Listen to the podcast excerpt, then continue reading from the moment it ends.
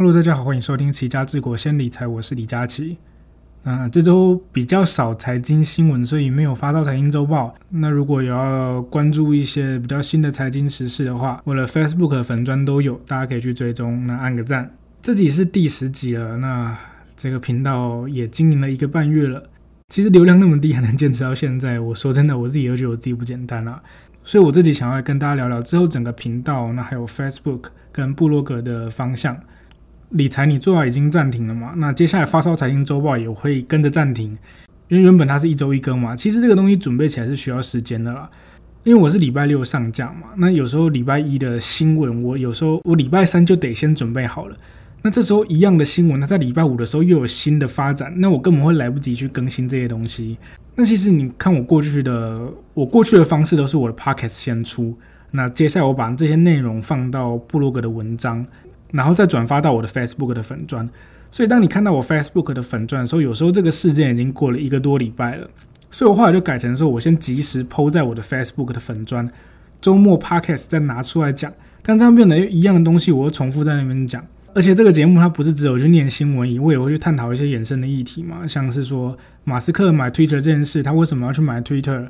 那什么是毒药丸？这些我都会去带到，那或者说去呃 Fed 去升息。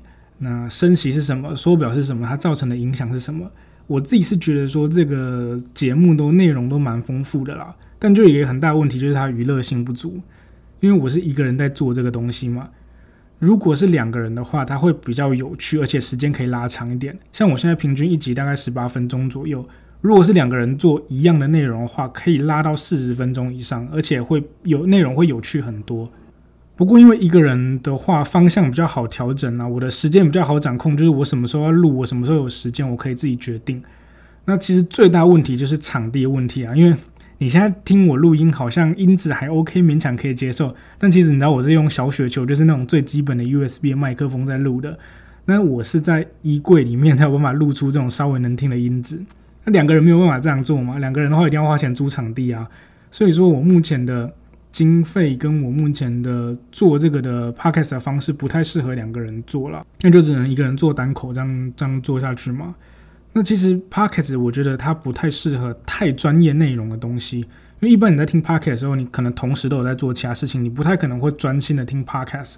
你可能在做家事，你可能在打扫一边听 podcast，或是你一边开车一边听 podcast，甚至是你可能大部分人可能是通勤，那你一边通勤，其实你同时划手机，同时听 podcast 的时候。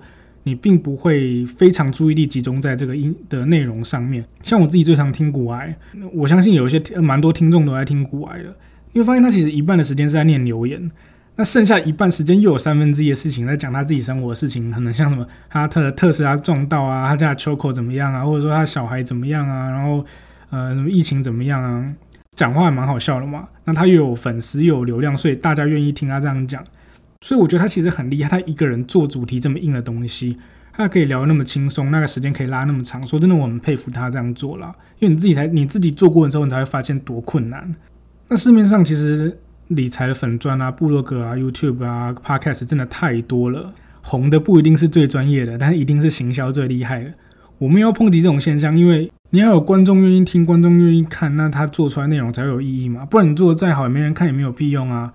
那但我讲真的，Podcast 讲理财的部分大部分真的都蛮有料的，但 YouTube 粉专甚至 IG 真的都参差不齐啦，很多都不是学相关的嘛，或是没有在产业待过嘛，甚至自己根本没有经验。那趁热度，因为理财这个话题可能有人听，所以出来讲。我不是说你一定要相关科系或是有相关的工作经验，那才很屌，才有才有资格出来讲。但你至少本身要在那个领域，就是你讲的内容的东西，你至少有做过，你才能出来教人嘛。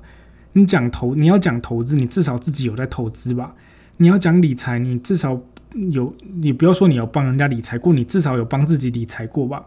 很多人根本都没有做过，他们就出书嘛。那内容就国外的理财的书翻成台湾的，那加一些跟台湾有关的篇幅，就说自己是理财专家。我之前在银行工作的时候，就有一个知名的理财 YouTuber，他来银行说他理财。他讲什么他都听不懂。我讲一些理财的最基本的观念啊，一些理财的商品他都不懂。他这样可以出书，然后可以教人家理财。说真的，这样就算了，大混口饭吃嘛。但我觉得有一种很不要脸，就是他会去业配置入一些投资商品。我觉得你业配去介绍一些平台，就是什么这个付委托啊，什么很好用啊，或者你是介绍信用卡几趴回馈的，我觉得这个都 OK，因为大家这个是很很正常的生活跟消费嘛。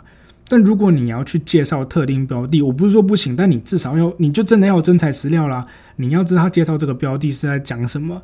那像前阵子最多人去夜配那种什么什么越南的 ETF，干，那那你连投资这种东西，你你你讲得出越南的总经吗？你讲得出越南的投资市场的概况吗？你讲得出这个 ETF 的标的的前十大持股是在做什么吗？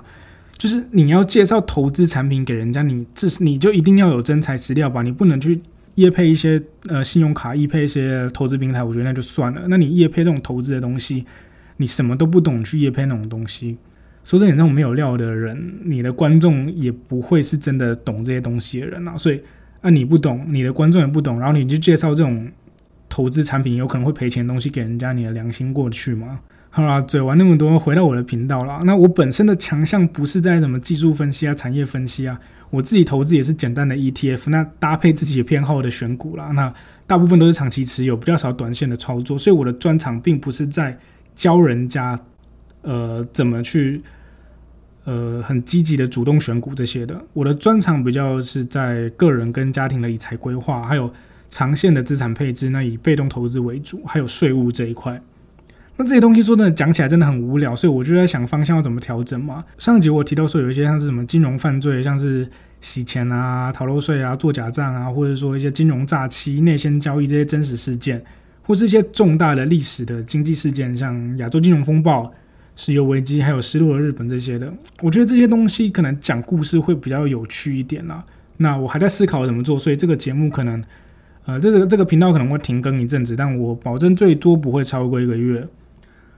Facebook 粉钻的话，就是持续的去更新一些财经的时事。哎，我那个图都蛮用心在找的。如果你看到了觉得还蛮好笑的话，就随手帮我点个赞嘛。部落格我就会转型成个人的网站的啦，因为我的本业就是独立的财务顾问嘛，所以我的部落格可能转型成个人的网站，就是介绍我一些服务的内容。我得去专心的经营我的客户嘛。那我顺便聊一下独立财务顾问在干嘛，它跟理专还有保险业务有什么不一样？我的主要盈利方式就是收顾问费。如果你一些理财的问题你要咨询的话，我会收咨询费。最主要是一个一份完整的理财规划报告嘛。我在理财你做到第一集那个理财规划流程就有提到说理财包括理财规划怎么去进行的，像是你一开始要先了解你的财务状况，知道你的财务状况之后，理解你的财务目标，那就帮你规划出一套可行的方案。那再去做一些调整，那这个东西会因为个人或者家庭或者你的个案的复杂程度收费会不一样。我是自己出来开业的，所以不受雇于任何金融体系了。那这个东西其实在国外已经行之有年了，但是在台湾一直做不起来，因为台湾人没有什么付费的观念，什么都要免钱的。嗯，敢问问题还要收钱，那我去问李专就好了。诶，我跟你讲，找李专也是要成本的。手续费这些都还算是小钱哦。如果李专带你买一些不适合的产品，或者说在不适合的时间点去进出，那真的才是亏大。你找我规划一个个人的财务财务规划，好，我收你一份两万块，你觉得很贵？那你去找李专，李专的 VIP 现在门槛是三百万嘛？你去买个基金，手续费算一点五帕就好，有些还收更高。那三百万的基金的手续费四万五，你有比较便宜吗？那三个月要催你一次。一年被收十几万，你这样有比较划算吗？我不是说理专都是坏人了，没有一个理专希望自己的客人赔钱，但他们自己也要生存，那生存方式就是佣金嘛，所以他们不得不这么做啊。保险业务也是啊，我之前不是讲什么终身险不好，储蓄险不好，那为什么他们要退？因为他们要赚钱啊，真的不能怪他们，因为他们的确有存在的必要啦。就像我之前呃教你怎么挑保险业务员那边有提到说，保险业务员他有佣金嘛，你不要去跟人家要退佣嘛，因为之后你可能在一些理赔上面，或者是说。呃，一些服务上面你需要人家的帮忙，那理专也一样，他们有存在的必要。我我们说真的，银行的 VIP 真的只有理财的需求吗？那些真的有贡献的大客人，他们会有些会叫理专帮忙，什么抢票啊、订机场接送啊，把他们当管家在用。但你如果是真的很有贡献的 VVIP 的话，我跟你讲，大家都乐得帮忙啊。甚至有一些金流上的问题，一些海外的资金的问题，理专都是没有收钱在帮你的忙的。这个东西，如果你没有认识的。或是信任的理专的话，你其实一般人很难去接触到这些银行的服务。所以这种东西给人家赚是应该的啦。但如果你不是这种超级大咖的 V V I P，你为什么不要找一个独立的财务顾问去给你要去给人家 trade 给人家赚佣金？理专的一个月的手续费业绩目标少的可能五十万台币，多的可能几百万台币，这些还不包括他们还要开户，还要进钱，还有多少事情要忙。你一个三百万的小客人，你买个基金手续费一万五，你期待理个你期待理专提供什么额外的服务？所以理专讲就买储蓄险嘛，佣金比较高啊。但你真的需要这个东西吗？那我讲完，我希望我的理专朋友还有做保险的朋友不要讨厌我啦，因为我跟你讲，这个节目目前没有人听，所以你不用放心被你的客户听到，而且你们的客群也不会来听我这个类型的 podcast，所以我们还是好朋友，好不好？那免钱的最贵，我觉得大家有这种观念，你去看医生，你会希望花钱找真的对症下药的，还是你去找那种不跟你说看诊费，但是狂推你利润高的药给你的？因为老人有个坏习惯，就是看医生一定要拿药。他身体不舒服，医生就跟你说啊，你没事，但你就是不甘愿，你花钱的挂号费，你就是坚持要拿药，没有拿东西就是吃亏。医生用他多年的所学的经验，刚跟你讲你的症状这些东西都不值钱的，对你一定要拿一个东西，你才会觉得自己没有亏。其实这种付费的观念，我觉得渐渐的有在改善啊，从一些小地方可以看得出来嘛，像是呃 Netflix 跟 Spotify 这些，大家慢慢的愿意就花钱去订阅，那不是而不是选择去看盗版的。一些呃知识型的文章的月费，也有人会愿意花钱去订。再就是 YouTube，现在很多 YouTuber 会开会员嘛，这些也有人会花钱去订阅他们的会员。所以，因为因为其实创作者也是有花时间跟成本去提供一些无形的，不管是资讯或是娱乐给你，所以花钱买无形的东西，我觉得这样子的观念大家渐渐可以接受了。所以说，其实收费的独立财务顾问，我觉得真的很辛苦，但因为他就是我觉得这样才是。才是对的理财的方式跟观念嘛，所以我觉得我会继续坚持下去了。那做 podcast 我也是希望说可以传达正确的理财知识给大家。不过就像我前面说的，没有流量也没有用啊，所以我得换个方式去经营。那因为我本身就是对这种金融犯罪的故事真的很有兴趣，所以想说分享给大家知道，那里面也会有一些理财知识嘛，所以大家就期待之后的节目吧。那这期就先到这边，我还是再次谢谢持续关注我的人，不管是收听这个 podcast，或是说在 Facebook 帮我点个赞的。虽然人真的真的很少，但是也是因为这样，所以我更感谢有你们的存在嘛。那我之后也不会辜负大家，会做出更好的内容。希望我们不会隔太久见面，大家再见，拜拜。